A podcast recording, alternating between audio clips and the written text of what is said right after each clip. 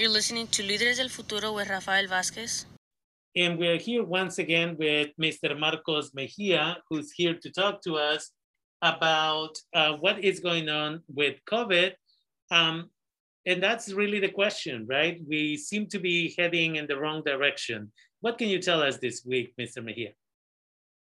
Well, I, I think you're right. Uh, the numbers are not going in the right direction. It, it, was an expectation when the economy was to reopen. I think that we didn't add to the formula back then uh, the mutations of COVID, and now we have Delta uh, really damaging severely uh, communities all throughout the world. Uh, is the leading cause of COVID nationally now. And uh, down to our locality in Sonoma County, uh, we don't have even updated information. The, the, the, the most recent one is from July 19 with 68 cases but we're expecting much more because we are seeing more, uh, much more damage and mo much more outbreaks. There's a large outbreak in, in, in Santa Rosa uh, in the home, uh, homeless shelter, uh, uh, homeless shelter that uh, Catholic Charity is running. And they have now up to 90 cases of COVID. last week it was 50 something, 90 cases out of 156 people that can be hosted there is more than half. And um, uh, out of those 90, 23 were uh, fully vaccinated uh, with, uh, they, they had the Johnson and Johnson.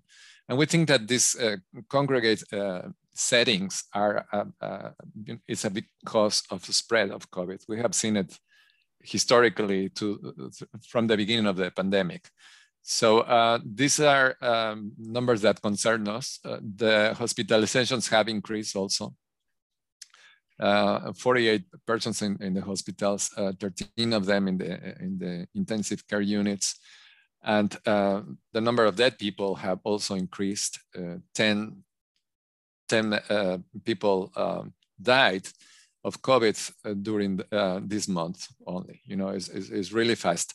And, and, several of those cases were from the deaths occurred from the 30th of June to the 6th of July. Uh, so uh, that, that, tells you how, how fast and how uh, strongly Delta is spreading.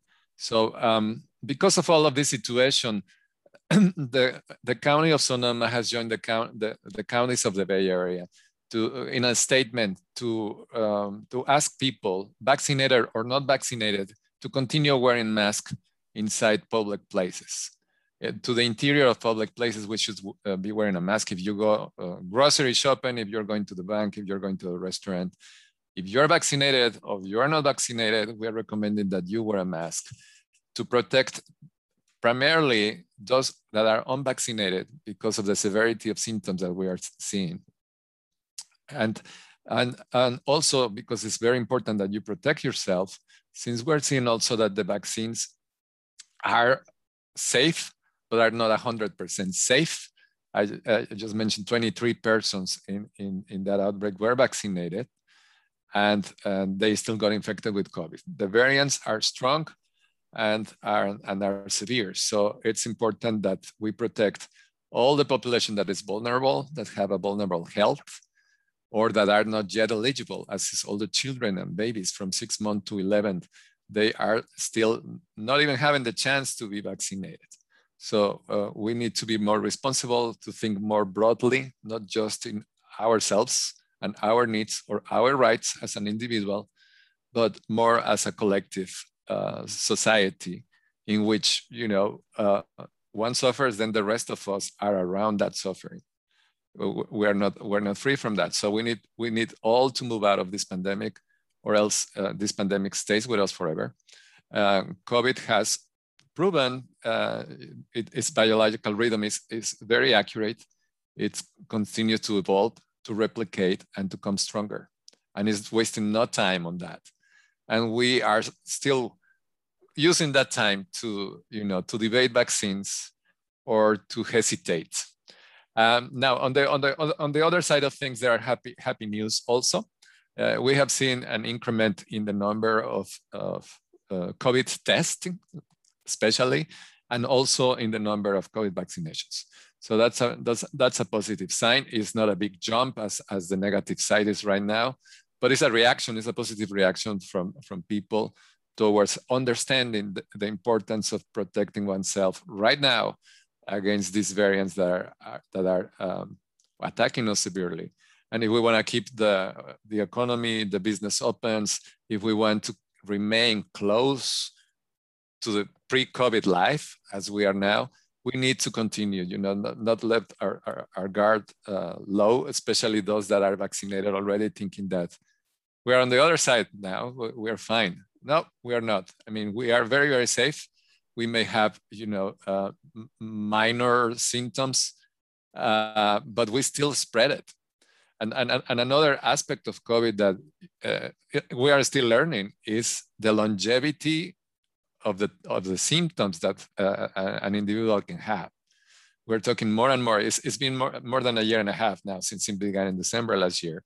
Uh, there's people that a lot of people talking about uh, still feeling sick or never regaining the strength that they used to have before. And, and I'm talking about young people. Mm-hmm. You know, uh, I'm working on testimonials now for people that is vaccinated. And, and yesterday, talking to a young man in his 40s, he he feels like he needs a nap every day. You know, his, his capacity is, is much limited than it used to be. And for a 40 year old, is, is, is, is more noticeable that if you are 60 or, or 70 or 80. And mm-hmm. uh, young people need to think about that. You know, what is my future? How do I see myself in 10 or in 20 years? And uh, these things are happening. And probably, uh, probably we, um, we humans need always a crisis to open our eyes and, and move forward, react and move forward. And uh, hopefully that's silver, one of the silver linings of COVID and, uh, among many others, because you know there's there's nothing bad that doesn't come from something good. And we are seeing um, many positive positive things about it. And uh, I hope that people listens, think about it, understand. I think we, we're given another opportunity to to grow our consciousness and to uh, expand the way that we understand think, things and to see that uh, the more opportunity we, we, we, we, we give COVID to, to mutate and to evolve, we are denying ourselves that opportunity. You know, we're, we're giving that capacity to something different like a virus instead of taking care of ourselves by protecting ourselves and, and by doing so protecting others. Those that we love those those that are near us you know or uh, those that are still not even in that possibility to choose to be vaccinated or not as as are the children. Yeah. so um, i hope we can get to that. Yeah definitely. So there's many pieces that you mentioned. I really like the last piece that you mentioned and that is you know we have the shield we are at war with this virus, which is invisible. And we have a way to protect ourselves. We have the shields, we have the swords, we have everything, which is the vaccine. But we say, no, I can fight this invisible enemy and I don't need anything, right? And what we're doing is we are denying ourselves a better future uh, people who are getting sick, again, they're getting sick all the time with COVID. And as you clearly said, and the studies show it, months later, they have memory issues. They're super tired. They cannot get out of bed sometimes. Um, and so they develop a lot of anger, anxiety, all of these other feelings. And the reality is, we don't know how long those symptoms are going to last. And no. to have again the vaccine available, which is not 100% effective in every case, but it, again, it lessens the symptoms. And at the same time, it makes it uh, easier for us not to have the illness. And yet, people have chosen, a huge number of people have chosen not to get vaccinated. And what we are also doing is we are punishing the children 11 and younger who have no ability to get vaccinated yet. And we are saying, my opinion is more important than your life, right? So, yeah. this is the type of selfishness that we're talking about. And as you clearly said earlier, it's about community, it's about the larger group and not me as an individual. And at the same time, we want to remind people if you got vaccinated, please social distancing, wear your mask, wash your hands, and again, take care of yourselves.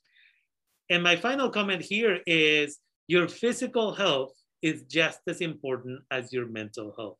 So again, taking walks, uh, spending time as a family, playing games, uh, interactive uh, activities, not video games, not television, but things that bring you together so you have the opportunity to talk with each other about your mental health. How do you feel about this?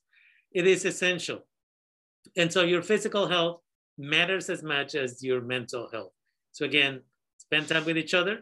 If you cannot be in the same room as grandma, call grandma, use that uh, advanced cell phone and do a video call, uh, use Zoom, use whatever it is that you have and have those dialogues, checking with them. Because on the phone, sometimes it's not as effective to be able to know are they depressed? Are they feeling down? Let's check in with each other. So get vaccinated, social distance, wash your hands again, and take care of each other. And with that, I want to thank you, uh, Senor Mejia, for taking the time and being with us one once again here on KBBF. And my hope is that instead of moving backwards, which is the direction we're going, I hope that next week you'll come back and say, nope, the masks will not be mandated because we're moving once again in the right direction. And I wanna be as clear and transparent as possible. The decision to open up was a decision that was based on economics, not on public health. And that's just my opinion but it's based on fact. These are the consequences. We were not ready to do this and we moved too fast. So thanks again, uh, Senor Mejia, and I look forward to our next dialogue on Thursday here on KBBF 89.1 FM and on the web at kbbf.org. Thank you for your invitation, Rafael. I, I, hope that you're right about what you're saying. That's that's also my hope and the hope of many. And I, I guess we have to long for it you know, to really embrace that as, as, as when we pray, and I'm not meaning any, any form of, re of mm-hmm. religion or faith through it, but longing into something, you know, like realizing this, envisioning this possibility yeah. as, as, some, as, as, as the larger, as the larger vehicle that is going to take us forward. Mm-hmm. You know, thinking individualistically is not helping clearly. You know, it's, it's, it's causing more and more pain, it's causing more and more emotional damage and physical damage to many and uh, more and more. COVID is not wasting time. COVID is evolving and is doing what it does. We should do what we do too, but we need to remember what we do. We are gregarious, we're, we're communities, we are societies. We're not just individuals. We are pieces of, of a larger of a larger puzzle and, and we play a role and, and the puzzle is not complete without that piece. So with that philosophical thought, I don't waste more time. I, I know that you have other, other, other matters to talk about and I look forward to see you next Thursday. Thanks again. I fully agree with what you just said, and hopefully the community will recognize your words. Thank you again. Thank you. See you soon. Bye-bye.